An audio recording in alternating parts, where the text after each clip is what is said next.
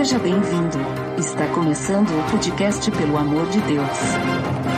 Pelo amor de Deus!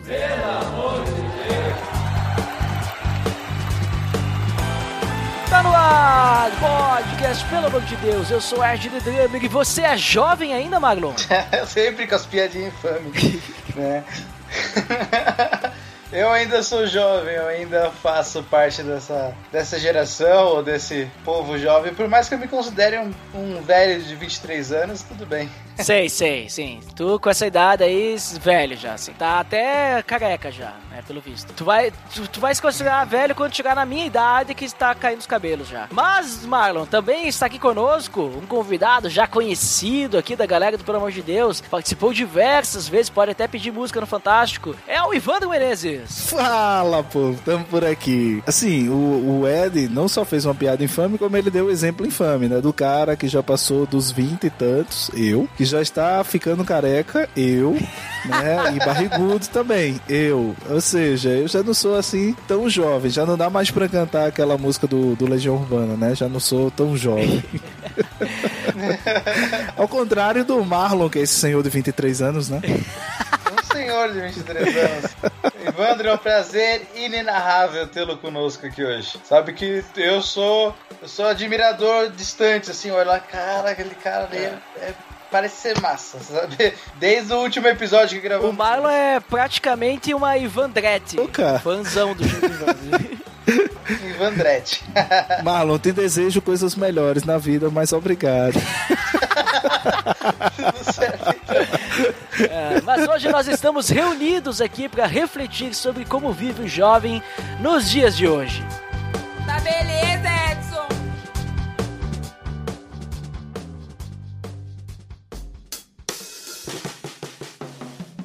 Você está escutando o podcast no site pelamordedeus.org.br, que vai ao ar sempre às sextas-feiras, a cada 14 dias. Curta nossa fanpage em facebook.com/barra oficial PADD. Também siga no Twitter, através do arroba underline PADD. Ou entre em contato conosco através do e-mail contato arroba pelamordedeus.org.br.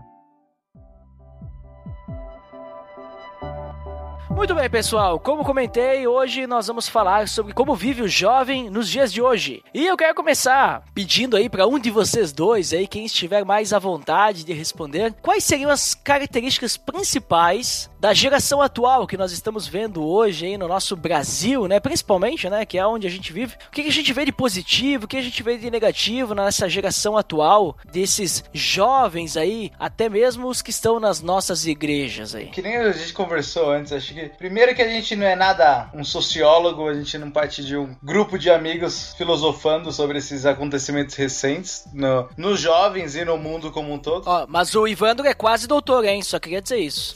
Ah, sim, com certeza. É, temos um quase doutor em nosso Tá, meio. tá longe ainda. Mas é que sempre que eu não ouço um podcast sobre assunto, parece aqueles podcasts é, jornalísticos, assim. A pessoa com aquele som de voz por telefone, aí tem aquele som de suspense, aí vai falar sobre algo. Sempre que é algo voltado à sociologia, o comportamento, os podcasts é tudo assim meio suspense. A humanidade tem definhado, e que não sei o que, você fala, meu Deus.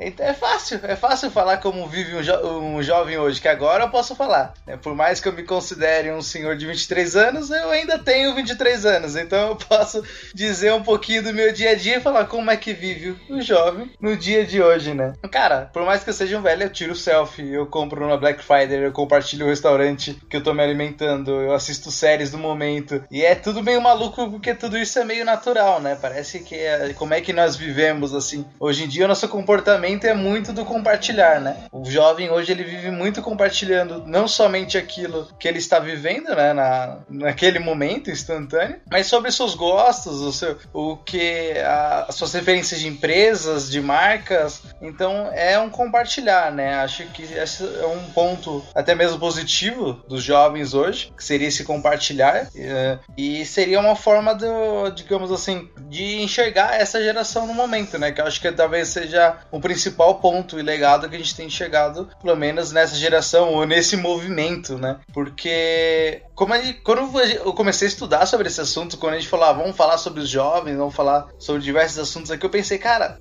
esse comportamento jovem hoje não está somente no jovem, né? Tá? Minha mãe se comporta dessas maneiras, até mais do que meus amigos nas redes sociais, né? Tem galera mais nova também que já tem um tablet ou um celular na mão e começa a fazer diversas outras formas e um comportamento, né? Então, o jovem vive, digamos, compartilhando e com uma visão muito mais central, assim, digamos. Meio complicado falar sobre esses comportamentos porque eu trabalho com marketing, né? Então, meu trabalho é estudar o comportamento das pessoas e muitas vezes contribuir para o que tem acontecido, digamos, hoje no movimento, no, como o jovem tem vivido, que a gente vai se aprofundar um pouco mais pra frente, e contribuir para um mundo, digamos, mais capitalista, que é onde eu entro nos conflitos internos de dizer se minha profissão é, é a melhor para tudo isso que tem acontecido ultimamente. Mas, sendo bem raso, bem breve, assim, é mais ou menos assim como eu ter visto que o jovem tem vivido hoje em dia. Tu concorda com essa posição do Magno, Ivandro, sobre a questão de que o jovem, hoje, ele vive mais nessa questão da conexão, do compartilhamento, e que talvez isso até mesmo possa estar influenciando outras gerações? Cara, eu, eu acho que eu concordo em parte com, com o que o Marlon fala. Eu acho que, assim, é, eu não sei se isso é uma.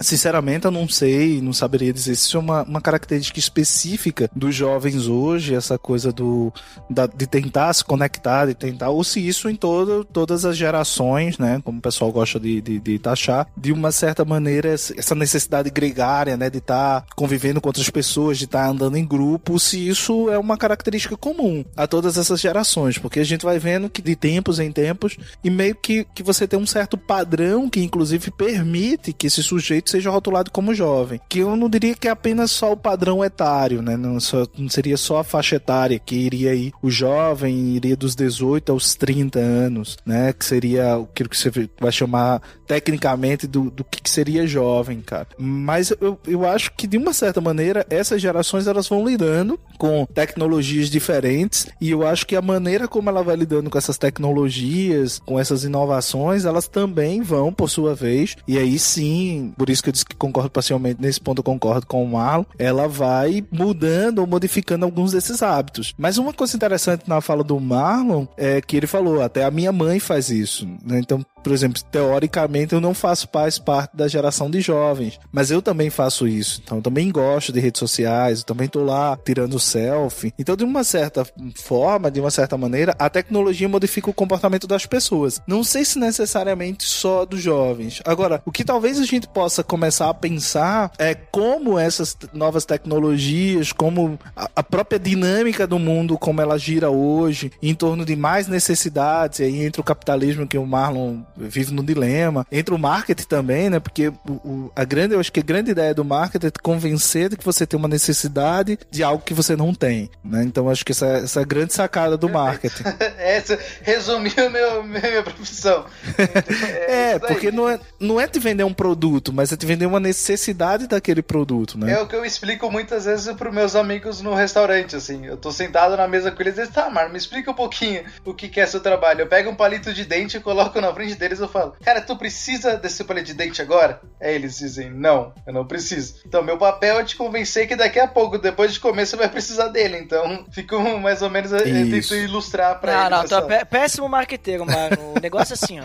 Pega o palito de dente na frente da pessoa e tu diz assim, cara, tu precisa desse palito de dente? A pessoa vai dizer, não, cara, eu tô vendo ali um alface no teu dente ali. Tu não quer esse palito de dente, realmente, entendeu? Tu queria a necessidade, mesmo que o cara não tenha alface no dente. É, é isso que é um bom marqueteiro, Sim, mano. Olha, ó, leva esse ensinamento de Ed The Drummer para a sua vida no marketing.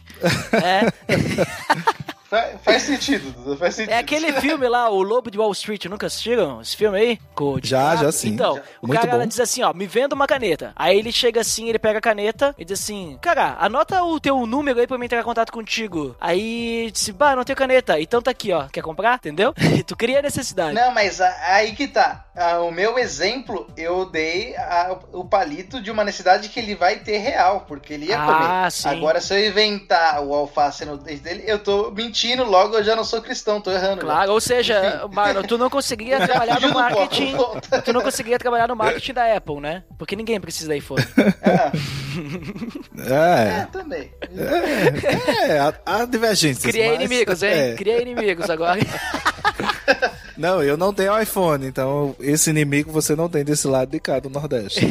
É, Mas uma coisa que eu, que eu acho que é interessante é, é muita gente pensar isso, porque vai haver sempre uma tendência, e quando você vai taxar, inclusive, aquelas gerações Baby Boomers, X, Y, Z e Alpha, meio que as pessoas normalmente rotulam, classificam essas gerações exatamente a partir do uso da tecnologia, né? Então, por exemplo, a geração Y, uma geração que já nasceu, ah, em termos de Brasil, a partir do plano real, que seria a geração dos anos 90, então encontra um Brasil economicamente mais estável, com fluxo de tecnologia. A geração Z já nasceu na internet, então ela não consegue conceber, né, que seria a geração dos, dos, dos anos 2000 pra cá, até 2010, 2010 você passa a ter que chama de geração alfa, né? É, e que são, por exemplo, é, é, gerações que esses marcadores, eles necessariamente eles, eles são vinculados à tecnologia. Então eu não sei se necessariamente só a tecnologia define o comportamento dos jovens ou se isso vai gerar um certo impacto, que eu acho que talvez é uma coisa que a gente poderia pensar. A meu ver, às vezes eu tenho uma sensação, mas pode ser porque eu tô ficando velho, ah, uma sensação de que é uma geração que tenta se conectar a todo custo e ao mesmo tempo ela permanece desconectada. É como se ela tivesse uma dificuldade em desenvolver relacionamentos. Eu sempre gosto de, de, de lembrar, teve um podcast que a gente gravou e o, o Leopoldo, lá dos Cabra Cash, ele falou um negócio interessante, que ele fala que relacionamentos eles, eles custam peso, né? Eles têm um, um peso, né? E as pessoas precisam gastar tempo em relacionamentos. E muitas vezes as pessoas não querem gastar esse tempo. E as conexões não, né? E aí o próprio Bauman tem um exemplo disso. Ele, ele tem um vídeo que circula muito, que eu acho que viralizou, do Zygmunt Bauman, que é um sociólogo polonês, e que ele vai falar isso. Ele diz, olha, tem alguém, eu tenho 84 anos e eu não tenho 500 amigos. Mas tem alguém que tá no Facebook, ele tem 500 amigos. E se ele tiver um problema com um desses amigos, não tem problema. Ele desfaz a amizade,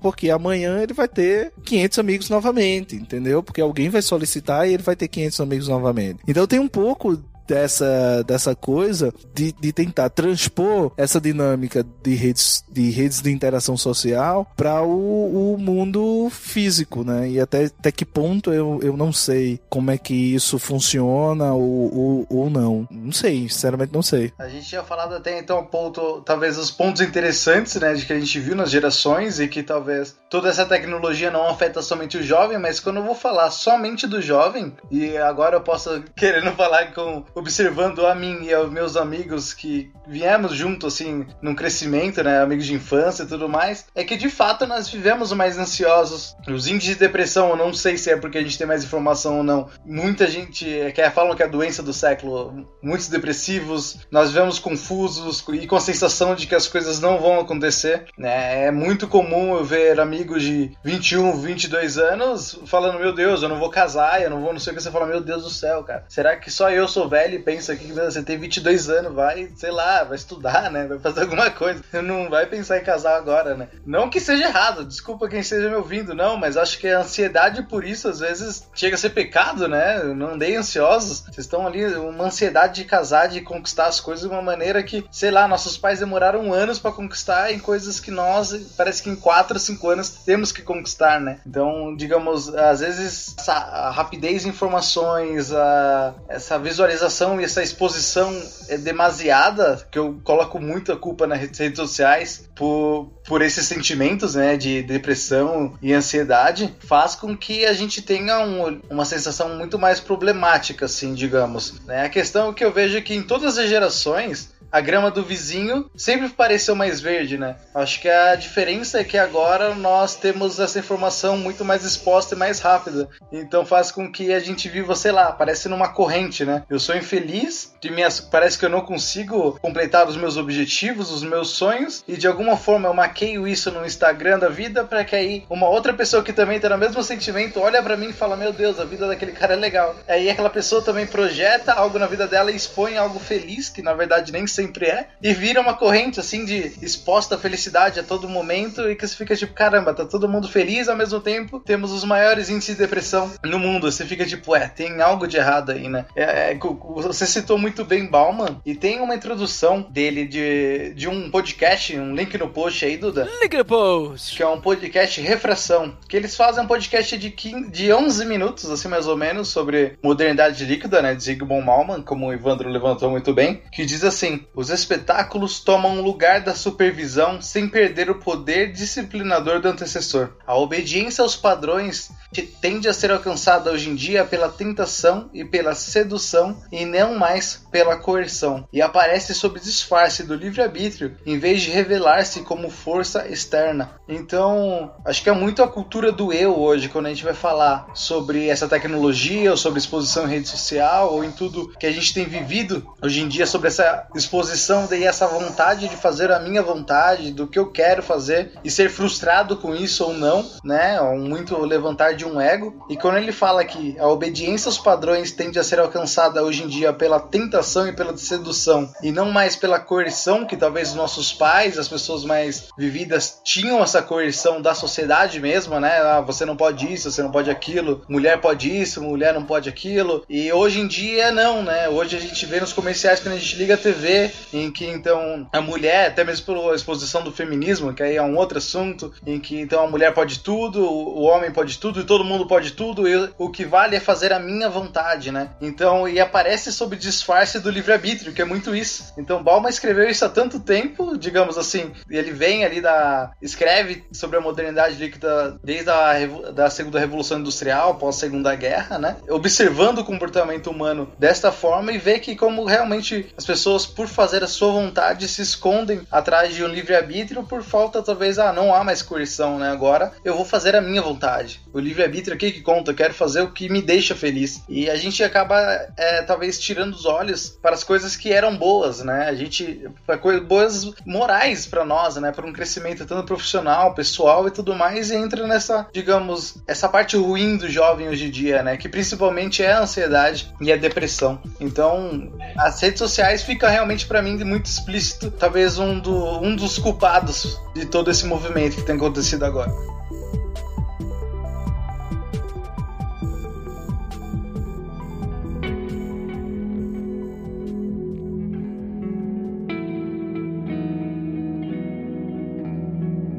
Enquanto antes nós tínhamos essa separação das gerações, né, que o Ivandro comentou, XYZ e tudo mais, hoje, tipo assim, isso parece muito misturado, porque antes o Ivandro comentou que as gerações eram bem definidas, apesar de que a gente não conseguia, obviamente, generalizar e colocar todo mundo numa caixinha, ó, oh, você é geração tal, porque eu, por exemplo, eu seria geração Y, mas eu pareço muito mais as minhas atitudes como geração X, né, porque, da forma como fui criado e tudo mais. Mas uh, hoje a gente percebe que há uma mistura devido a essa questão da informação, das redes sociais, naquilo que é chamado de geração selfie, né? Que é a geração do eu, o amor ao próprio, que nem tu comentou agora, Marlon. O egoísmo, o egocentrismo, o hedonismo, né? O importante é fazer uhum. a minha vontade. E as crianças, elas estão sendo criadas assim hoje. As crianças, uh, antes, enquanto, além da tecnologia, uh, a gente via, por exemplo, pessoas, geração X, ah, deixavam seus filhos em casa e tudo mais, iam batalhar e, e, e, lutar pelo, pelo seu coisa e tal, as crianças acabavam sendo criadas de qualquer forma. Hoje nós temos uma geração que, que tem tudo que quer, né? Então, pelo menos é o que eu tenho percebido, porque a minha esposa ela trabalha no Ministério Infantil, né? E no Ministério Infantil é o que a gente tem visto que os pais têm feito. Eles não conseguem mais lidar com seus filhos. Mas aí, ainda bem que na nossa igreja tem um, trabalho, né, do Ministério Infantil para ajudar os pais a educar, mas é, a gente está pegando agora uma leva de jovens que estão chegando que muitos estão tão nessa nessa nessa vibe, né? Nessa vibe de que o que importa é a minha vontade e tudo mais. E aí a pergunta que eu faço para vocês é se talvez essa essa cultura que o jovem tá vivendo hoje, em que não existem mais as tribos, é, mas assim, é a tribo de todo mundo é igual e todo mundo tá junto. Nós temos as nossas diferenças, nós temos os nossos jeitos de ser, mas não importa onde eu esteja, nós estamos somos todos amigos, né? Essa cultura do, do jovem hoje de que o que importa é ser feliz feliz, né? Andar tranquilamente do jeito que eu quiser. Essa, essa cultura, essa ideia, essa, essa geração, esses jovens do jeito que eles estão vivendo hoje. Então, será que eles, eles têm um certo impacto na decisão de muitos cristãos querem ser desigrejados? Porque se a gente tá, tá falando ali que, olha, o que importa é a minha vontade, daqui a pouco eu tô numa igreja e essa igreja não faz a minha vontade, eu vou pra outra igreja, né? Ou eu simplesmente vou ficar em casa porque eu tenho um pecado que eu acho que tá certo, Deus Deus me ama e tá tudo certo, mas na igreja dizem que isso não é verdade, ou seja, a igreja não ama o meu pecado, né? A igreja não ama o meu pecado, então a igreja não me ama, eles não me aceitam do jeito que eu sou, então eu não vou mais para a igreja, né? Vocês acham que talvez tenha um impacto a questão dos igrejados, o fato de os jovens terem toda uh, essa realidade que estão vivendo? Olha, cara, é uma das, das características da modernidade líquida, né? Já que a gente referenciou no Bauman, então vamos ficar nele, mas é, ou da pós-modernidade como um todo, se for for para Lyotard, ele, ele também vai perceber isso. Ou for Lipovetsky, que vai chamar isso de hipermodernidade, enfim. É uma certa ojeriza a autoridades, né? E há uma desconfiança muito grande em figuras autoritárias, né? Ou figuras de autoridade. Dentre elas, obviamente, as, a liderança religiosa. Ela, ela não escapa a isso. Então há toda uma desconfiança de que essa liderança religiosa, que sempre se colocou, talvez antes, dentro de uma aura, principalmente quando você vai para certos meios evangélicos, como é o caso do, do neopentecostalismo, do pentecostalismo também, toda uma aura de que esse sujeito ele é escolhido por Deus, ele tem uma vocação santa e coisa e tal e coisa e tal, mas que você envolve uma aura mística, uma aura mágica em torno disso. Entenda, assim, tô usando a palavra místico e mágico aqui, bem, bem no sentido mesmo que se usa lá no, no, no Weber, assim, no sentido bem de uma coisa transcendental é isso que eu quero, que eu quero explicar. Não tô dizendo que é mágica no sentido de feitiçaria, mas mágica no sentido de que é algo que não é para qualquer um, que não é para todo indivíduo, que, enfim. Então você tinha muito essa aura em torno das, das autoridades religiosas, né? Então meu pastor é um homem especial, o padre é um cara especial, enfim. Aquele líder, ele tem uma, uma aura toda especial. Só que quando você vai convivendo com esse sujeito, você vai pensando que ele, você vai percebendo que ele tem defeitos, que ele tem pecados, que eles têm falhas, falhas. E por mais que houvesse um discurso, que é o discurso do ah, mas todo homem ele é pecador, ah, todo homem é falha, o seu pastor também é, não sei o quê, mas muitas vezes está longe da forma ou da maneira como essas pessoas se comportam ou da maneira como essas pessoas colocam dentro dessas posturas de autoridade. Então eu acho que, que em parte você passa a ter uma certa desconfiança disso, e aí quando se parte para o confronto, e quando eu falo confronto, não estou falando só no aspecto pecado, mas também falando no aspecto de vontades, de gostos, de, de, de, conformismos, você passa a ter esse sujeito que ele vai se confrontando, e aí, obviamente, ele vai sentindo que aquilo não é, o que aquele espaço, o que aquele lugar não é o seu lugar. Eu acho que a, que como reflexo dessa espiritualidade pós-moderna ou dessa espiritualidade líquida, se vocês preferirem, a gente vai ter dois fenômenos que são nítidos, assim. Um é o esfacelamento de igrejas em igrejas menores que dizem a mesma coisa, né? Então você passa a ter a criação de novas denominações que nada mais são do que as mesmas e velhas denominações de onde esses sujeitos saíram, de onde eles racharam, de onde eles, eles se separaram, com pouquíssimas diferenças, normalmente com diferenças estéticas, né?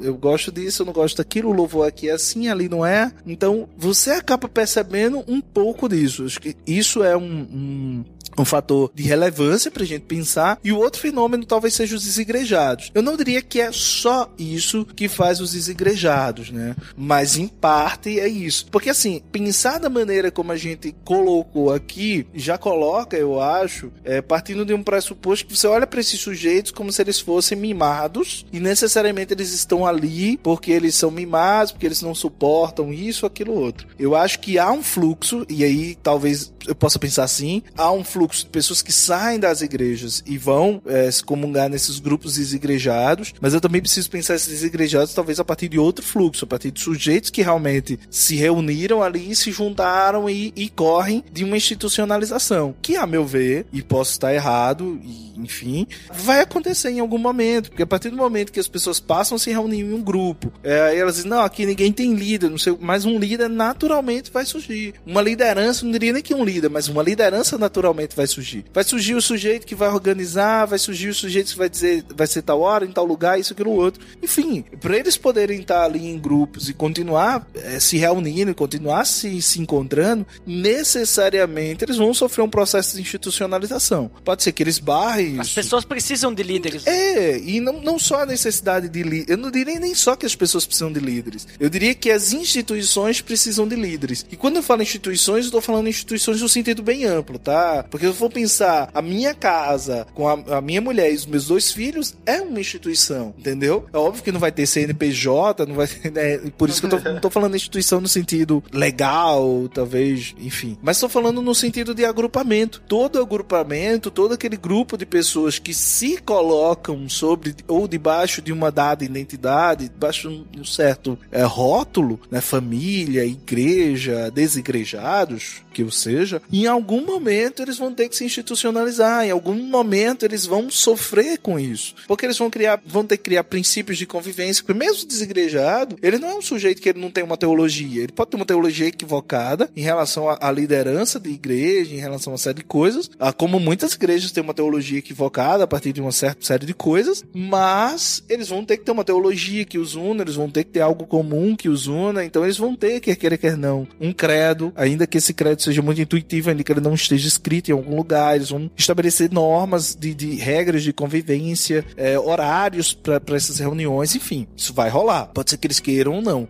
Então, eu, eu acho que os desigrejados é um fenômeno de uma espiritualidade pós-moderna, ou de uma espiritualidade de uma modernidade líquida. Mas eu não acredito que seja só isso. Ou que, por exemplo, essa espiritualidade ou a própria pós-modernidade, ela seja, ela, ou ela só afete nesse aspecto os desigrejados. Ela também vai, vai afetar a própria maneira como a igreja se coloca, a forma como ela estabelece o culto, né, procurando o conforto dos sujeitos. Eu conheço pessoas que se for tiver filhos pequenos e for por uma igreja que tiver salinha de criança, não fica, entendeu? Porque essa linha de criança passa a ser uma coisa fundamental para atingir a minha necessidade. Eu posso pensar isso dentro da própria música gospel, né, que vai ter origem lá nos corinhos dos anos 50 das igrejas pentecostais, mas que nos anos 70 tem um Jesus Movement do Keith Green, por exemplo, do Vencedores por Cristo no Brasil. Depois você vai ter nos anos 80 e no, mais 90, especificamente, Oficina G3, Cates Barneia, as comunidades dos anos 80. Tudo isso, a meu ver, são reflexos de uma espiritualidade pós-moderna, de uma espiritualidade que não se, se encaixa dentro daquele modelo uh, mais tradicional, mais rígido, mais rigoroso. Tanto que você vai ter impactos sobre grandes denominações. Você vai ter a Igreja Batista regular, você vai ter a Igreja Batista brasileira, você vai ter a Convenção Batista Nacional, exatamente por essas divergências que vão surgindo, que não são só divergências teológicas, mas muitas vezes são divergências a partir desses novos gostos, essas novas necessidades que vão se colocando na igreja. Então, se a gente for pensar, no, no, há muito tempo que a gente não vai para a igreja esperando se moldar a igreja, mas a gente vai esperando que a igreja se molde, que a espiritualidade que ali é colocada vá se moldando a gente. É, eu pensei, tipo, num, num, outro, num outro panorama também, quando a gente vai falar de desigrejado, né? Focando talvez um pouco mais na igreja. Pois se eu penso então que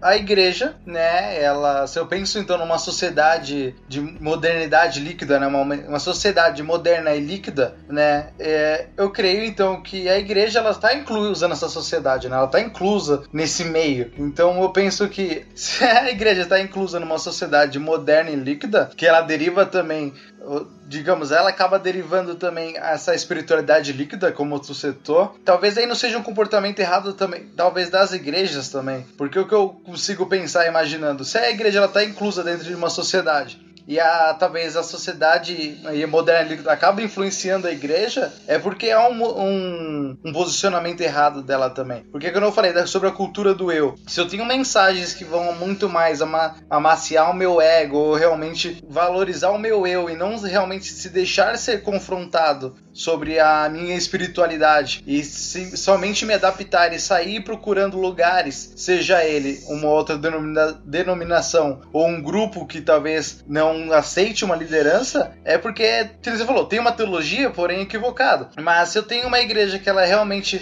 está dentro de uma sociedade dessa forma e é uma igreja saudável, logo ela tem que ser a influenciadora, não a influenciável, né? Eu penso que a igreja teria que se portar dessa forma. Se a uhum. gente entende então que a modernidade líquida ela tem um comportamento que tem afetado as pessoas como um todo, não só meus membros, o posicionamento da igreja não deveria ser tipo, peraí, você está se comportando de uma maneira em que você está valorizando o seu próprio eu, o seu próprio ego. Então, por que talvez igrejas mais pentecostais, quando ela vai valorizar e ter pregações que vão valorizar o meu ego ou o meu eu, tem muito mais sucesso do que igrejas que talvez vão chegar ali e falar, não, tá errado isso, você não tem que valorizar você, você não tem que valorizar o eu, você é um pecador, você é errante, então, acho que foi mais ou menos isso, um posicionamento quando a gente entende os desigrejados, eles podem ter um posicionamento e uma teologia equivocada, mas isso também não é justificativa, sabe?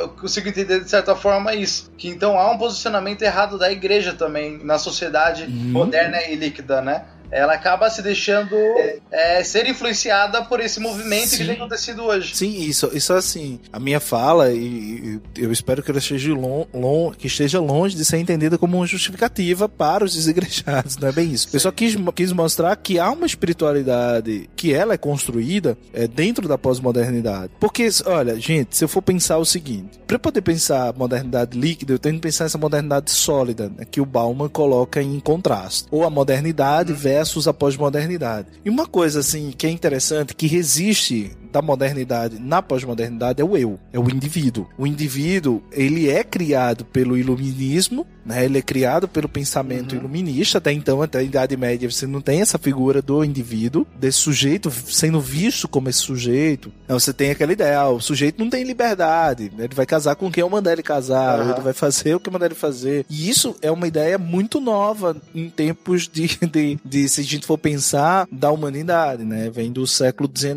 século XVIII, XVIII para cá a ideia de indivíduo, que existe na pós-modernidade com uma diferença. A grande diferença na pós-modernidade para o eu da modernidade é que o eu da modernidade, quer queira quer não, ele ainda estava inserido em determinadas categorias, que na pós-modernidade ele não está mais inserido. Então, por exemplo, eu posso dizer que o eu da modernidade está inserido numa categoria de gênero. Então, ele é homem ou é mulher. Uhum. Eu posso ter Sim. comportamentos desviantes, desviantes no sentido de que não são os comportamentos que se padronizam, que se encaixam dentro disso, ou dentro de uma, entre aspas, normalidade, né? Dentro de uma regra, dentro de uma coisa que é esperada. Mas, por exemplo, esse sujeito não passa a se encarar como outro sujeito. Então, sei lá, o travesti, então, ele não vai se ver como sendo mulher. Por mais que ele interprete uma persona feminina, ele vai entender que ele é um homem que tá dentro de um papel desviante.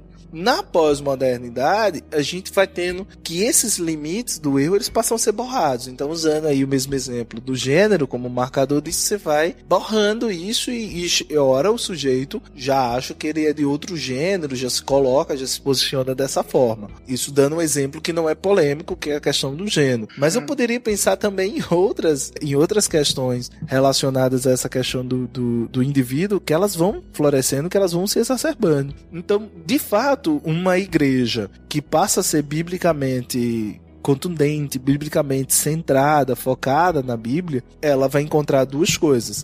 Primeiro, ela vai ter que navegar de forma contrária ao mar de um evangelho pós-moderno, um evangelho líquido, né? Que esse evangelho líquido é exatamente esse evangelho que tu falou, que vai falar do eu, que vai se concentrar nisso, que é o que a gente vê, por exemplo, em boa parte das músicas, né? Sei lá, você é precioso, você é mais não sei o que do que o ouro de Orfi. É, você não, você não coloca isso para Deus. Você não aponta e você não aponta, você não sugere Deus. O oposto do que é louvor. Você coloca quem você é diante de Deus, supostamente. Ah, você é precioso porque Deus lhe vê assim. Sim. É uma coisa que é muito mais pra te encher da tua moral, te livrar das suas tristezas, das suas, das suas crises, do que necessariamente pra exaltar ou colocar Deus. Então, essas, essas igrejas, elas se colocam como verdadeiros polos de resistência. Eu encaro que, inclusive, o próprio surgimento do novo calvinismo, como se fala aí desde os anos, desde 2014, mais ou menos, e que chega no Brasil com muita força, é um movimento de resistência. Pra mim, é um movimento de resistência, um movimento de reação à pós-modernidade, a essa coisa do, do líquido da igreja emergente. Inclusive, surgiram sobre esse tema um livro ótimo do D.A. Carson, que é o Igreja Emergente, que ele vai falar exatamente de pós-modernidade, de, de, dessas espiritualidades, dessa coisa do eu que a gente acabou de falar, de como a igreja vai sendo afetada por isso. E a igreja emergente, que ele vai falando exatamente essa igreja que se reúne em casas, que não tem líderes, que a gente vai chamar aqui de desigrejados, né? Então ele vai fazer uma análise desse fenômeno que é muito interessante, é muito bacana esse livro. Deixo aí como Aí, ó, sugestão. link no post. Link no post aí é da vida, da vida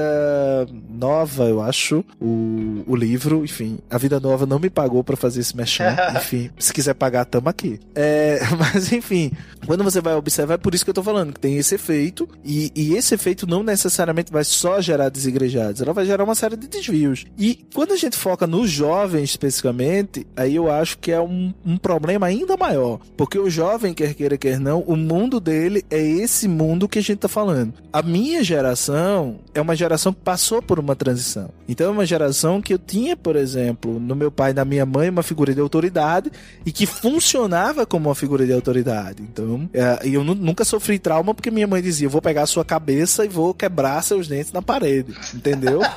Quando ela tava brava. Então eu nunca, nunca tive é, nenhum problema com isso, porque minha, meu pai e minha mãe eram figuras de autoridade pra mim. Elas passaram por isso, mas eu tenho filhos e eu percebo que a gente não consegue ser a mesma coisa com os filhos. Por quê? Porque eles já entendem uma outra linguagem, uma outra dinâmica. Ah, não que aqui, aqui é bem old school aqui em casa, entendeu? Então, assim, quando eu falo alto, eu falo alto, minha esposa diz, diz e acabou, e a gente não se diz, diz, hora nenhuma. E isso é uma coisa assim, porque foi a maneira como a gente entende que deve criar os nossos filhos, biblicamente falando, inclusive. Então não há essa de, de, de, por exemplo, ameaça ou uso de violência ou coisa e tal, não é isso. Mas é a questão de você impor uma figura de autoridade e o sujeito entender que aquela figura é uma figura de autoridade por si só. Então eu não, questionava a minha mãe quando ela me dava uma ordem, era uma ordem e acabou. Hoje o que a gente vai ter é, se uma autoridade dá uma ordem, então eu questiono. Então Verdade. você vai ter esse jovem que vai chegando, você vai ter essa criança que vai chegando e que ela passa a contestar tudo. Então você diz, olha, na Bíblia a mulher foi criada para ser auxiliadora, mas essa menina escuta Beyoncé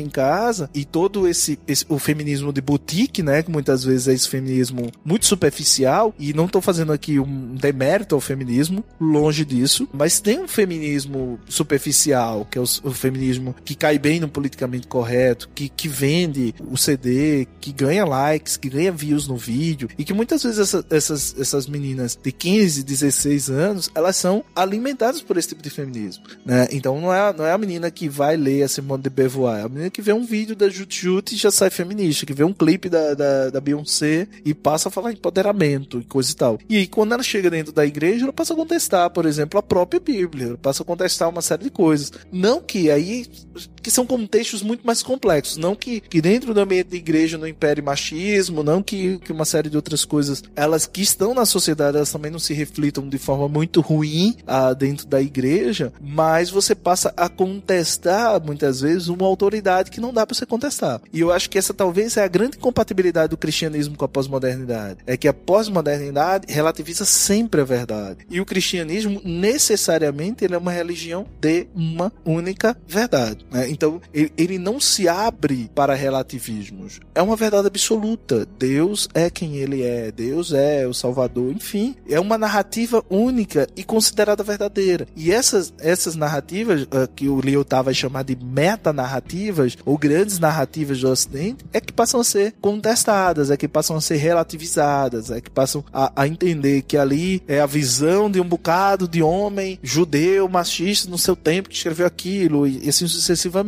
Então você passa a falsear a verdade, e isso é um efeito da pós-modernidade. E isso é um problema que a gente precisa lidar dentro da, da igreja, e esse é um problema que a gente precisa lidar com os jovens, né? Então eu acho interessante que você tenha é, fenômenos e mecanismos de reação como, e repito, citei o novo calvinismo, que é predominantemente composto de jovens, uhum. né? E, e, não de pessoas velhas. Você vai no Voltemos ao Evangelho, o cara tinha 20 e poucos anos quando começa Voltemos ao Evangelho. Você vai o Iago Martins, ele tinha 16 anos. Isso citando algumas das figuras que são conhecidas no Brasil dentro desse tipo de movimento. Mas um dos livros mais famosos, que é o do Colin Hansen, que investiga isso nos Estados Unidos, acho que é um livro de 2009, se não me falha a memória, destaca exatamente isso, do como era jovem. Aí vai falar o Passion Conference, John Piper, que vai ser praticamente o grande expoente de estudo, enfim. E é um movimento de reação e um movimento de jovens, né? Então isso, isso são coisas interessantes da gente ver, meio que acontece, por que acontece, não sei. Aí é um caso você se debruçar e fazer um doutorado sobre isso, pesquisa, investigar sobre isso. Não, não dá assim pra se exaurir só com opinião.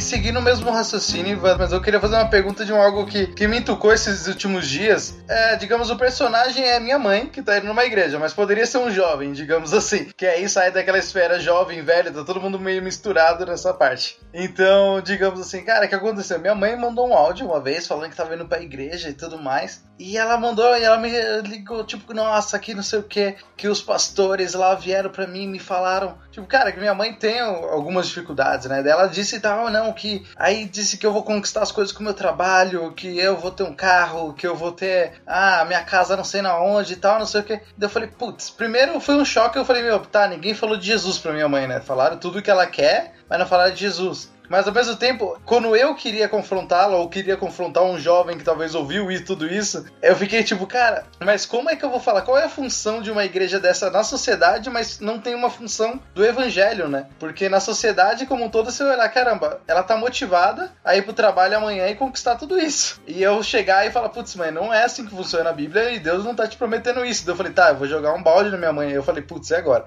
Eu falei, Deus vai. Que é essa aí a teologia do segredo? Eu, é, sei lá, só sei que eu falei, putz, Deus vai me cobrar disso depois, né? Eu falei, eu vou ter que falar com a minha mãe. E eu fiquei tipo, mãe, não, não é assim que Deus, né? Tentei explicar, mas de alguma forma tentando não desmotivar ela, tipo, tá, mas você continua trabalhando que talvez tu consiga isso, não sei né? Mas eu, eu fico pensando numa igreja que, por mais que ela. Que nem eu vejo amigos falarem da Universal, de outras igrejas que tem uma teologia mais polêmicas, digamos assim, e que de certa forma aí quando você vai olhar para os seus membros, e são pessoas simples, e que de certa forma ela sai de lá e fala: Meu Deus, eu quero uma vida melhor, eu falo: Caramba. Então, mesmo com uma pregação da cultura que, é a, que fala do eu, né? Que talvez amacie o ego delas, mas elas saem de lá com uma função social, digamos, que talvez até o governo agradeça por isso, que ele vai chegar na segunda-feira no trabalho motivado, né? Falando, não, eu quero trabalhar, eu quero ter e tudo isso. Eu fico tipo, tá, mas qual é a função de uma igreja dessa na sociedade e que as pessoas parecem sentir muito mais útil do que o evangelho que vai confrontá-la para uma realidade bíblica muito diferente do que elas têm ouvido sobre o evangelho hoje em dia, né? Daí eu não sei, talvez virou uma pergunta pessoal, não sei se saiu muito do tema, mas seguir essa linha de raciocínio. A resposta é bem simples. A função de uma igreja dessas é continuar a manter as pessoas programadas na no que o, o inimigo tá conduzindo a sociedade. Porque, eh, digamos assim, Sim. ah, tudo bem, a pessoa tá indo produzir, tá indo fazer a coisa certa. Beleza, se a gente pensar assim, então, nada contra os espíritas, né? Mas se a gente pensar assim, então, boas obras levam à salvação, né? Pensar assim, uhum. muito bom, então, para quem é, ajuda o próximo, porque isso é suficiente. Ah, tá fazendo um papel na sociedade. Sim, tá fazendo um papel na sociedade, mantendo a pessoa longe de Deus. Porque se o evangelho tá não está sendo pregado, se a pessoa não está sendo transformada, de nada vale. Né? Então eu acho que a gente tem que tomar um pouquinho de cuidado, assim, quando a gente vê, ah, mas aquela igreja lá faz bastante obra social. Ok, as pessoas conhecem Bíblia lá. Eu não, não, não discordo que tem que fazer uhum. e tem que ajudar mesmo. Eu, e eu acho assim que muitas vezes nós cristãos, principalmente evangélicos, nós carecemos de fazer, ah, digamos assim, influenciar a sociedade de forma positiva. Muitas vezes a gente se fecha no nosso templo, né? Por mais que não deveríamos pensar, ou melhor, lugar. A gente não pensa que o templo é o lugar que Deus está, mas muitas vezes a gente se fecha ali no templo e, e é ali o nosso lugar, entendeu? A gente não faz nada da sociedade. Só que a gente tem que tomar cuidado também em achar que tá certo, né? Só fazer isso, né? Só fazer isso não. A gente tem que manter um equilíbrio, né? Tem que, tem que levar o evangelho, inclusive assim, quando a gente vai fazer o bem, quem tem que aparecer não somos nós, né? Tem que aparecer Cristo e é o amor de Deus que tá fazendo essa boa obra, tá fazendo essa ação social, sei lá. As pessoas têm que perceber que nós seríamos incapazes de fazer isso por conta própria, por causa da nossa do, de como nós somos, por causa do nosso pecado, né? Mas graças a Deus nós estamos fazendo isso. É só por causa do amor de Deus. Que se fosse por nós, nós não faríamos, né? Eu acho que assim, não há nenhuma, nenhum erro na aspiração da tua mãe querer melhorar de vida, querer ganhar mais grana, ou de qualquer outra pessoa. O ser humano, de um modo geral, ele busca isso, ele busca bem-estar, ele busca felicidade. Às vezes ele vai buscar isso em propósitos errados. Obviamente, como a gente vive numa, numa sociedade capitalista, isso é uma outra marca também da modernidade líquida, é a ideia de consumo, né? Cada vez maior e cada vez mais exacerbado. Certo. Isso já era uma característica da própria modernidade, né? A modernidade, ela estimula o consumo e passa a ser uma, também uma característica da pós-modernidade. Na pós-modernidade, eu acho que tem um agravante que a gente se consome. A gente consome outras pessoas para acessar aquilo que a gente quer. Então as pessoas se tornam descartáveis ou todas as nossas relações elas, elas se voltam a uma relação de consumo. O que esse tipo de espiritualidade, o que esse tipo de igreja faz, obviamente, é exatamente isso: estimular uma relação com Deus que é uma relação de consumo, é uma relação de troca, é uma relação de que você dá algo a Deus que Deus quer ou necessita, como se Deus necessitasse de algo, em troca daquilo que você necessita. Se você for pensar a maneira como os jovens são educados, a maneira como crianças são educadas, também são nesses sistemas de recompensa, né? Então você vai funcionando sempre dentro desse sistema de recompensa para que você estimule ou que você alcance uma questão ou uma situação de bem-estar, uma situação de que esses filhos eles não podem ser confrontados, uma situação de que esses filhos não podem ser frustrados, né? Então tem muito essa essa coisa. Ah, eu não posso ser frustrado porque vai me gerar um trauma. Ah, eu não posso isso porque vai, cara, traumas fortalecem indivíduos. Não que a gente vai viver de traumas, mas os traumas na maioria das vezes, eles geram coisas não só negativas, mas também podem gerar certas coisas positivas. Outra coisa, a vida vai te frustrar, querido. Se você abrir a Bíblia, é exatamente isso que você vai encontrar na Bíblia. O cristianismo, em momento nenhum, ele se apresenta como uma religião de bem-estar, como uma espiritualidade de conforto, mas se apresenta como uma, uma realidade de perseguição, de confronto, de confronto com o outro, de confronto com os valores que nos cercam, de confronto com consigo mesmo. Então, muitas vezes a gente se depara com isso, se depara com, com certas crises, com certos problemas. Eu me deparo com as minhas é, diariamente. E, e o que a gente precisa fazer, pelo menos na maneira como eu vejo que as coisas estão seguindo, da maneira como eu vejo que as coisas estão indo em relação à juventude, é que a gente precisa, enquanto igreja, começar a direcioná-la. Né? Quando você, você falava aí do exemplo da tua mãe, Marlon, eu me lembrei muito daquele versículo que eu não vou lembrar agora especificamente onde está, quando Jesus vai e diz assim que de que ele adianta ganhar o mundo inteiro e perder a própria vida. É mais ou menos essa lógica, cara. Que, que adianta você ter um carro do ano, que, que adianta você ter isso, ter isso, ter, ter isso. Você tem uma infinidade de riquezas se você tá indo por um caminho ruim. E, e eu acho que o que é pior ainda é porque esse tipo de evangelho, ele aguça uma cegueira e ele cauteriza o sujeito a ponto de que chega um momento que ele não consegue mais ouvir o evangelho bíblico saudável, ele, ele meio que fica fechado à mensagem, exatamente porque ele já está corrompido pelas distorções que se fizeram daquela mensagem e como chegasse até ele, entendeu? Que eu acho que é o mesmo desafio, a mesma dificuldade que a gente tem com os jovens, quando eles estão colocados dentro de um mundo em que está falando uma série de coisas para eles que necessariamente são coisas que são antibíblicas e que isso está cercado, inclusive daquilo que é produzido. Se você vê, é, você entra no Netflix, eu, eu gosto de séries, você tem muitas séries que tem mensagens sendo ditas, coisas sendo colocadas, é que se você for olhar, eu não sei necessariamente como é que isso vai ser gerado, esse impacto na cabeça de um sujeito que é jovem. Então, assim, eu, eu tô beirando aos 40 anos. A maneira como eu enxergo, a maneira como eu vejo, porque eu tenho toda uma bagagem me permite em certos momentos filtrar algumas coisas. Mas talvez na cabeça de outros jovens isso não pareça. Por exemplo, isso é uma frase que vai sair da minha boca que não parece soar Ivandro, mas enfim, lá vai. Às vezes eu vejo as pessoas fazendo um movimento muito radical, no sentido de, por exemplo, eu, vi, eu lembro, lembrei agora do exemplo do John Piper condenando as pessoas e convocando as pessoas a não assistirem o aquela série lá do anão, Game of Thrones, né? E aí de repente muita gente ignorou e falou e coisa e tal. Mas depois eu tava eu, eu vi três temporadas do Game of Thrones e eu parei exatamente porque eu não suportava mais aquele tipo de coisa. E a série é fantástica, era muito boa, as interpretações são fantásticas, a história é muito bacana. Mas enfim, tem uma gama de ambiguidades ali, em termos de valores, que eu acho muito perigosa, sabe?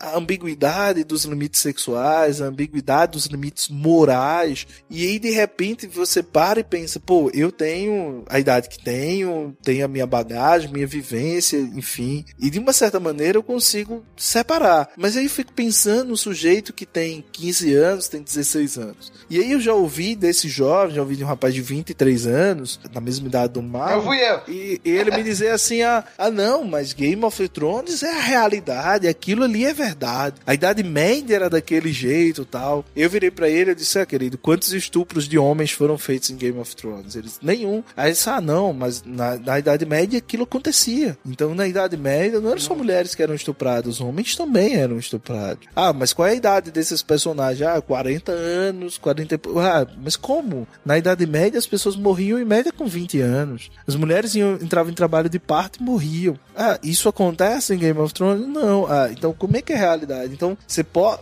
passa a ter, inclusive para esse sujeito que não tem essa bagagem, você passa a ter falseado certas coisas. E se a gente for observar, é esse jovem que vai entrar na igreja, esse jovem que vem para a igreja, é esse jovem que está chegando uhum. com esse tipo e com essa gama de informações. Então também eu acho que é um desafio na, da pós-modernidade, que talvez a gente ainda não tenha uma resposta muito fechada, eu preciso começar a repensar também o modelo de como eu comunico o evangelho. Não é o evangelho que eu comunico. Então, às vezes o que eu vejo, e a grande questão é essa: você tem pessoas que estão adaptando o evangelho que se comunica e não a forma como eu comunico o evangelho. Então, eu acho que a gente também precisa encontrar uma forma de conseguir falar. Da mesma forma como você estava pisando em ovos, de como é que você chegaria para sua mãe e falaria para ela que aquela mensagem que a motivou tanto, que ela estava tão empolgada, que ela queria tanto ouvir, que ela queria tanto ver, não era a mensagem correta sem que ela pertencesse à empolgação.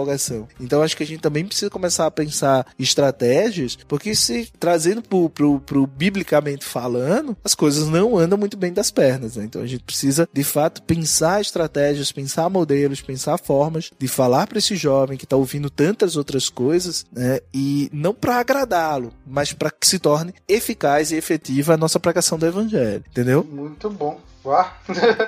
Acho que a explanação de vocês referente a tudo isso dá um, uma clareza muito grande. Acho que, esse, acho que até esse final, quando a gente vai falar sobre como talvez falar com esse jovem de uma forma de que a gente o motive muito mais a que ele entenda a verdade, né? Não que ele entenda. Quando você acho que fala, ah, Jesus, que vale ganhar o mundo e, e, perder a sua alma. Tive uma, uma situação agora mesmo, voltando para casa de táxi. O taxista falava do seguro que ele tava colocando no carro, de não sei o que lá, de fazer um dinheiro. Aí ele já tava falando que tava querendo comprar um outro, não sei o que. Aí na hora que eu tô pagando ele assim, dele é mas é duro ser pobre, né? E ele tava falando pra trocar, tipo, pros carros mais top do ano, assim. Eu falo, cara, vou ter que falar de Deus pra esse louco, né? Vem vindo na mente, assim, das coisas. Porque você vê como talvez esses valores vão, vão se perdendo, né? E, a, como o Duda falou, acho que esse evangelho faz com que a gente se cauterize, como você também citou muito bem, e a gente se segue, né, para a verdade do evangelho, ao ponto de que talvez quando a gente for apresentar o evangelho para essa pessoa, ela já não entenda mais. Tanto que eu já ouvi frase de alguns pastores que eu acabo ouvindo suas pregações de que a nossa missão hoje, principalmente principalmente no Brasil, não é necessariamente pregar o evangelho, mas é, é, é repregar, né? É reevangelizar essas pessoas que acabaram então ouvindo um evangelho muito, muito distorcido e que talvez não tenham mais exposição ou talvez eles não tenham mais um sentimento de falar, não, já ouvi isso daí, eu já fui numa igreja e só fizeram isso comigo. Então seriam talvez esses desigrejados que de certa forma são os magoados, né? Os que talvez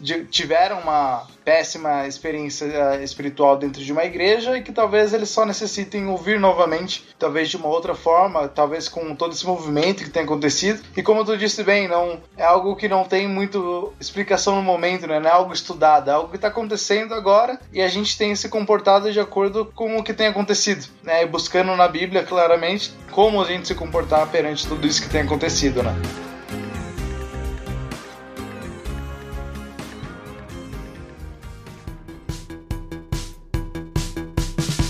Muito bem, pessoal. Depois desse papo sensástico, né? Que, segundo o nosso amigo Abner Globo, é um papo sensacional e fantástico ao mesmo tempo, né?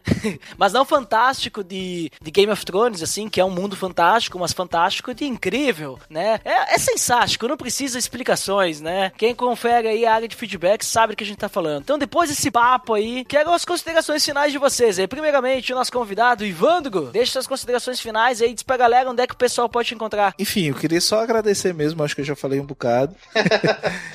Então eu queria só agradecer mesmo o convite e a lembrança aí. Tô aqui no, no, no ostracismo já há um tempo. As pessoas me encontram aí no, nos CabraCast. A gente tá numa umas férias aí de, de um ano e pouco. Que a gente acabou tendo que parar, enfim, por uma série de, de fatores. Eu fazer uma seleção de, de doutorado. No final de 2016 sofri um acidente. Enfim, passei eh, 2017 aí parte me recuperando. E a gente tem se, tem se, se conversado sempre, pensando em, em se juntar novamente. Mas enquanto isso não acontece, você pode ver aí todos os nossos 60 episódios que estão lá disponíveis para você poder ouvir todo o nosso conteúdo lá nos CabraCast, né? Você digita, como diria o Leopoldo, que é o meu parceiro de podcast, você digita aí no Google os CabraCast, que você acha a gente em todas as redes sociais, ah, no Twitter, Instagram, que tá meio eh, enferrujado, e também a nossa página lá na internet, onde você pode estar ouvindo aí todo, todo o conteúdo que a gente tem produzido, né? Inclusive, um podcast que no seu segundo episódio teve aí o Ed The Drummer, é o parceiro que tá conosco aí desde o início. Então é muito bom, me sinto muito bem estar aqui. Foi ótimo reencontrar o Marlon desde 2015 que a gente não se encontra em podcasts, então foi muito bom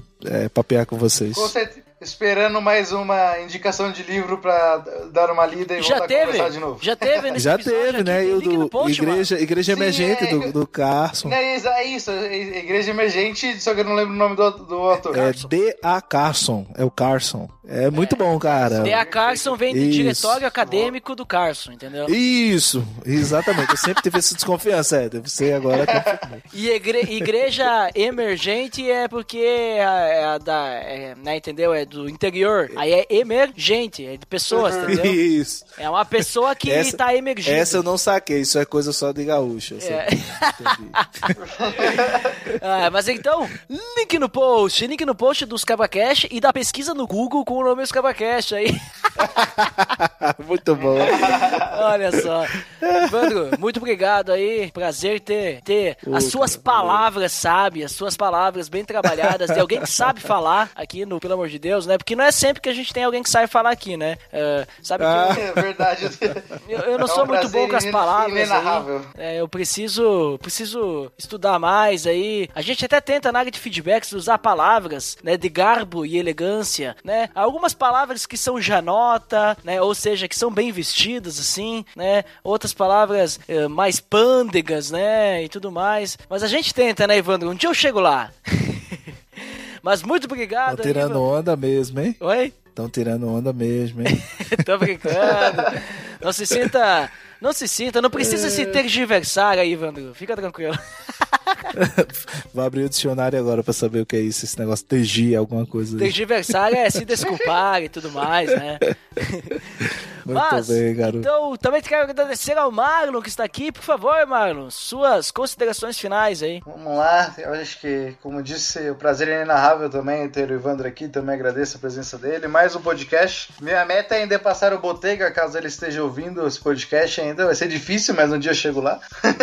e gostaria de encerrar com uma parte do, do capítulo 4 de 2 Coríntios, em que Paulo, junto a Timóteo, escreve para Coríntios de uma forma que eu creio que seja a forma de nós permanecemos firmes no caminho e crescemos em maturidade para que a gente vença, acho que tudo isso que tem acontecido hoje em dia. Pois se a gente luta então sobre uma sociedade que tem pregado muito eu, e como o Evandro levantou muito bem ali, que a gente abre a Bíblia e nós somos confrontados com uma outra realidade. E eu creio que esse capítulo e esse trecho fala muito bem, que é 2 Coríntios 4, do versículo 10 ao 12, que é: Trazemos sempre no nosso corpo morrer de Jesus, para que a vida de Jesus também seja revelada em nosso corpo. Pois nós que estamos vivos somos sempre entregues à morte por amor a Jesus, para que a sua vida também se manifeste em nosso corpo mortal, de modo em que nós a morte, mas em vocês a vida. Então, de forma que realmente nós viemos morrer para o nosso eu, de que em nós realmente venha atuar a morte, para que a gente venha então gerar vida em outras pessoas, né? Então, que esse nosso eu morra para que a gente possa talvez ser muito mais compartilhado, digamos assim, e,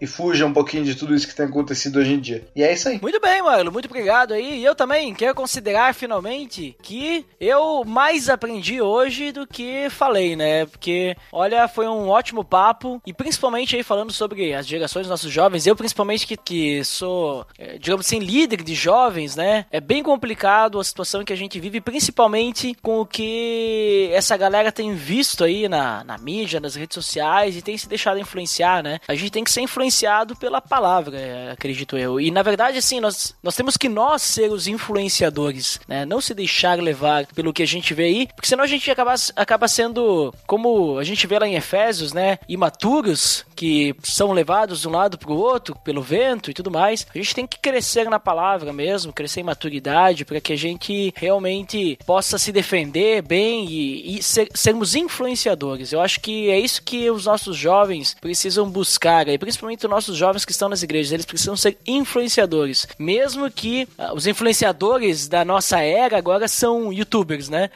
são galera que estão uhum. lá no YouTube fazendo videozinho e eles acabam se deixando levar. Mas não, temos que ter influenciadores dentro das nossas igrejas, né? Isso é que a gente precisa mesmo. De um cara que eu não curto tanto, mas que disse uma coisa muito real, inclusive sobre um vídeo de modernidade líquida, é o filósofo lá, Leandro Carnal, em que ele cita um exemplo muito legal no final, eu acredito assim, em que ele diz, ele fala, a nossa geração ela carece muito de bons exemplos. Ele fala, eu no meu caso, ele diz, eu acho que eu morreria abraçado numa jarra de vinho, de tão apaixonado que eu sou pela bebida. Mas quando eu saio com meus alunos para beber, eu peço um suco de laranja, pois eu sei que eles carecem de bons exemplos. Eu fico tipo, pá. é, vindo de um cara que se chama Carnal, né? Isso aí é realmente é incrível. É incrível. Mas então tá. Então tá, pessoal. Então, pra quem fica pra área de feedbacks até daqui a pouquinho, pra quem não fica, então até o próximo episódio. Até mais!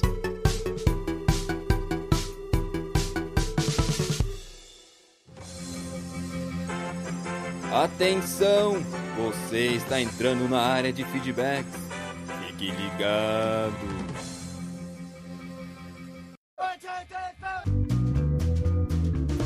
Estamos na área de feedbacks do PDD. Uau! Sensástico, Dandeco! Que nem diria Abner Globo, né? É, o Abner Lobo sempre com as suas gírias. Ah, gírias inventadas, assim como algumas palavras que usamos aqui.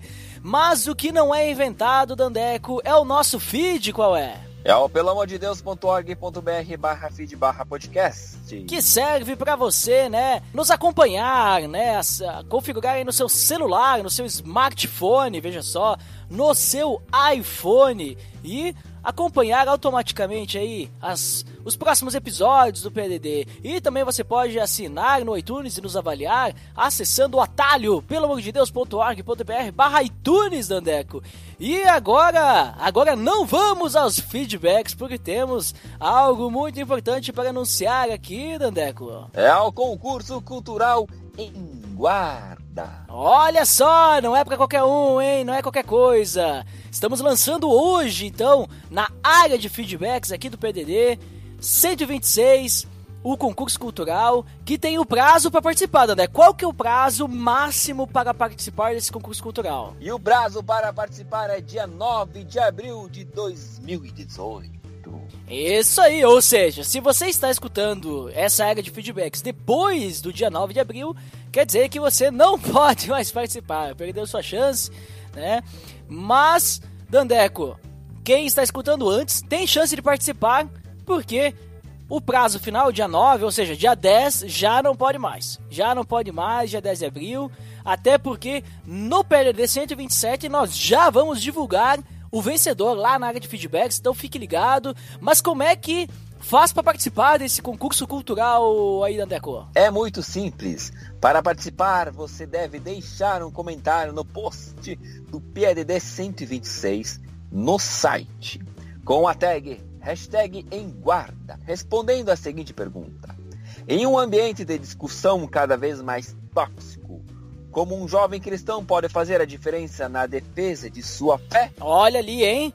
Muito simples participar, é fácil participar, né, Dandeco? É muito simples, é só deixar uma resposta mítica. Exatamente. é. A melhor, a melhor resposta, Dandeco, de acordo com a opinião dos nossos avaliadores, né? e Os avaliadores estarão presentes na próxima área de feedbacks, será a vencedora. Esse vai ser o critério de avaliação, vai ser vai ser a opinião de quem estiver avaliando. então ali, ó, seja criativo, né? Deixe uma resposta bem legal, né? Porque o que que vai ganhar a melhor resposta, Danego? O grande prêmio é o livro Em Guarda, do William Lane Craig, cedido por Ismael Spinelli. Olha, Ismael Spinelli, o Mael Spinelli aí sempre presente aí na de feedbacks, né? Ele falou, Dandeco, que ia ceder aí o livro para o concurso cultural e ele disse que não é fake news, né? É. Ele disse que não é fake news. O livro existe, né? Ele vai, ele está doando esse livro para pra gente, né, fazer esse concurso cultural e disponibilizar para um dos nossos ouvintes. E cada participante pode enviar apenas uma frase. Esse que é o regulamento. Começa o regulamento por aí. E Dandeco, será que tu pode participar dessa desse, desse concurso, Dandeco? Bah, deixa eu ver aqui, deixa eu ver aqui. Hum, membros da equipe do APLD e organização do concurso não podem participar, bem como cônjuge, pais, filhos ou irmão dos mesmos. Ih, Ah, então acho que você e eu não podemos ganhar esse livro aí, Dandeco. Para o pessoal não dizer que é marmelada, né? eu vou tirar uma xerox. É, e também vale citar que, como foi comentado ali na, no, no modo de participação, só vão ser aceitos os comentários com a resposta que tiverem a tag hashtag em guarda, né? Lá nos comentários do site. Então não vai valer no Twitter, não vai valer no Facebook, tem que ser lá no site, no post de, dessa área de feedbacks, no PDD 126, que você está escutando agora. Então basta acessar lá, é muito simples, né, Dandeco? Não, não, não, tem, não temos nem o porquê explicar mais, né? O regulamento está muito claro, a forma de participação está muito clara, o prêmio, o livro em guarda aí, né? Um livro aí do William Lane Craig, citado inclusive pelo pessoal lá do Bibotalk, né? Do BTcast, né? Citado que é um livro interessante sobre apologética, ou seja, defesa da fé, né? Então, fica a dica aí pra você, se quiser participar aí, deixe seu comentário. E agora sim, Dandeco, vamos então aos feedbacks do episódio 125. Nós falamos sobre a amabilidade e quem que foi o primeiro dessa vez. É, hoje foi ele, o nosso grande doador, o Mael Spinelli. Olha só, tirou o, o trono do Abner Lobo no episódio 125, veja só. E o que, que o Mael Spinelli disse? É, ele falou, será que cheguei primeiro? Chegou sim, Mael! Parabéns, você é uma pessoa, né, uma pessoa líder, ou seja, uma pessoa que está liderando a área de feedbacks, veja só. E quem que veio logo em seguida, ou seja, o, o Rubinho aí. O Rubinho foi o Abner Lobo desta vez. Olha, ele não conseguiu, o que que ele disse? É, hoje não deu. Mas o bom é que o Abner Lobo, ele, ele é bem esportivo, assim, ele é um, uma pessoa respeitosa, né? Uma pessoa estrogonoficamente sensível, né? Veja ali que ele aceitou na boa, levou né, na tranquilidade e não, não criou caso, não criou brigas aí pela, pela liderança da de feedbacks. Logo mais temos quem, Dandé? O ele, o Mael Spinelli. O que, que ele disse? Ah, agora sim, voltei para comentar depois de ouvir. Olha, o que eu percebi é que o pessoal tá para ser o primeiro a comentar, o pessoal não escuta o PLD. Primeiro comenta que foi o primeiro. Depois volta para comentar. Exatamente. Inclusive, o Mael Spinelli disse isso no seu comentário, né, numa das, num feedback back, né? Ele disse assim que agora eu entendi a técnica do Abner Globo. Primeiro ele comenta e depois ele escuta, mas ele disse que não vai mais fazer isso porque ele só fez o teste para ver, né, se ia conseguir chegar antes. E conseguiu, né? Mas e agora quando ele voltou depois de ouvir, o que, que ele disse então? Agora sim, voltei para comentar depois de ouvir. Graça e paz. Exercitar nossa amabilidade é um ponto essencial na nossa fé prática, principalmente na hora de evangelizar. Se Deus nos deu graciosamente a pregação da palavra que nos levou à fé, por que não fazer isso aos presos em seus delitos e pecados? Puxando a orelha de irmãos da mesma confissão que eu, se Deus te escolheu em amor, faça esse amor ser visível. Vocês são a luz do mundo. Não se pode esconder uma cidade construída sobre um monte. Mateus 5,14. Olha só aí, muito bom, né? O feedback do Mael Spinelli, sempre com feedbacks, né? Mediocráticos, feedbacks sub subjetivamente qualificados, né, Dandeco? Veja ali que ele até puxou. Eu, eu, não sei, eu não sei qual que é a confissão de fé que, que ele tem, né? Mas, indiferente qual seja, né? E, e, se ele não citou ali, né? Acho que também não, não vem ao caso, mas viu, veja que ele até fez uma exortação. Ele puxou ele aí do, dos irmãos dele aí.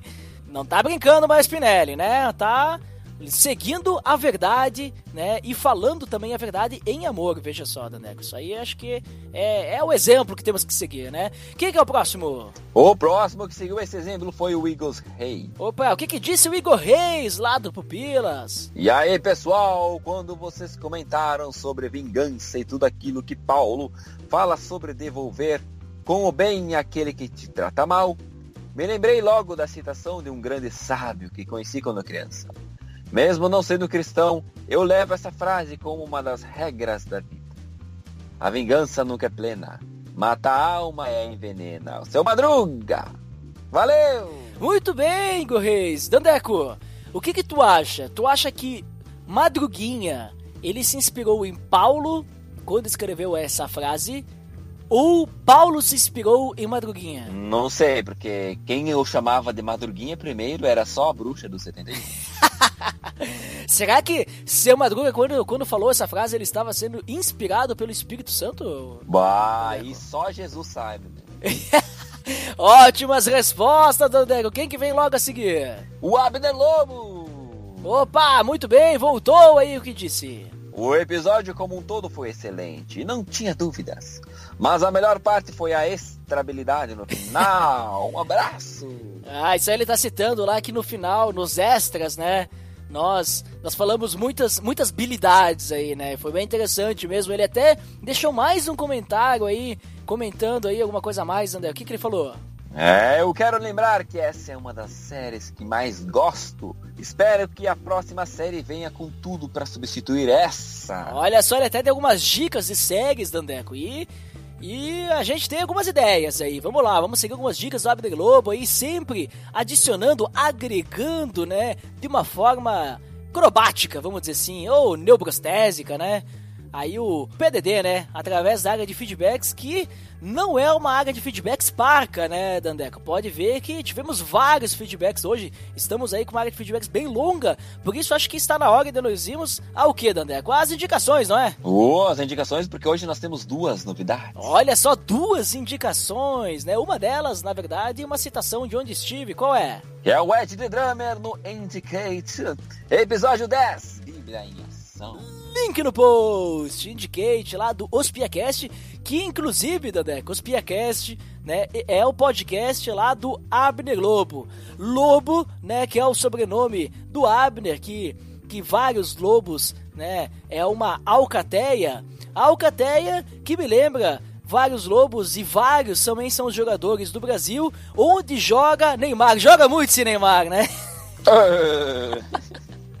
Agora, né, fez uma uma enca encarnei aqui o, o Galvão Bueno, né? Que gosta de falar muito do menino Neymar. Né? Mas vamos deixar o menino Neymar. vamos deixar ele pra lá, né? Porque agora vamos ter outra indicação. Qual é, Dandeco? É a Resistência Podcast, episódio 43.